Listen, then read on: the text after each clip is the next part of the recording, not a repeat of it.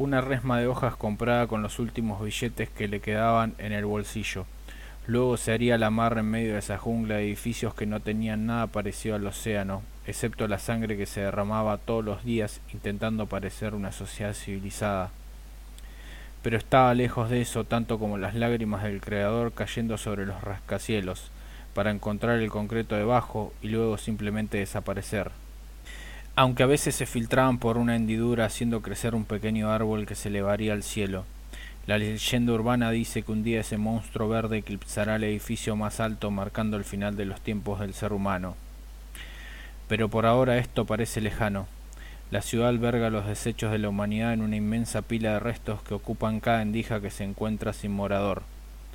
Se produce para luego tirar volviendo a adquirir un nuevo boleto al paraíso, un pedazo de material que no logrará pasar la estigia en el descenso hacia el otro lado. Pero ¿de qué lado me hablan? Si acá llegó el organismo salido de ese lago de agua salada para alzarse sobre los demás seres vivos en una especie de autoproclamación en divinidad, empezando por las pinturas en las cavernas hasta alcanzar su máxima expresión con la fotito de cada momento en el que se respira. Luego el silencio. Los anónimos son cada vez menos. El resto parece excesivamente concentrado en un juego de espías e indignaciones. No hay nada peor que saber que al otro, contacto, está yendo bien, cuando la basura empieza a apoderarse de nuestra realidad. Así que el tipo que laburaba en la papelera no prestó atención a ese vagabundo que dilapidaba sus últimos ahorros en un montón de hojas vacías. ¿A quién carajo le podían importar esas cosas en este momento de digitalización? Ni siquiera se percató de lo gastado de los billetes. El buen día se quedó sin llegar a buen puerto. Luego el sonido del timbre en la puerta cuando el náufrago se alejó, y ese fue todo el contacto humano que recibió. Lo demás serían mensajes virtuales sin señales de humo, aunque el incendio estaba ahí latente esperando que los Homo sapiens le arrojaran un poco más de leña a los fines de poder comenzar a arder. Sería tarde cuando las sirenas comenzaran a sonar. La última esperanza de evitar el arrecife yacía huyendo calle abajo con un montón de papel inmaculado y una sonrisa semejante a una mueca.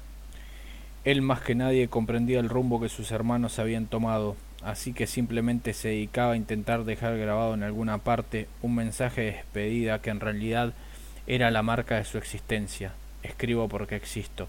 Respiro en la profundidad de esos campos blancos, siempre nevados, hasta que la tinta viene a derretirlos volviéndolos un bosque literario que se esparce rápidamente. Finalmente, en el acto de cierre, ese verde prado se queda atrás en tanto encaramos la siguiente obra buscando ocupar las rajaduras que se extienden por todas partes de esta estructura decadente que recibe el nombre de sociedad. Parece ser que he llegado tarde nuevamente para quedarme afuera de la obra que ha de desarrollarse sin mí como protagonista, previa paga de los tributos necesarios a los fines de acceder a este universo monetario que nos deja un par de gotas de agua para sobrevivir lo necesario sumado a una resma que pierde su virginidad a pedazos, lo que tarda en mancillar el blanco puro con estos brazos de metal forjados en un lugar remoto.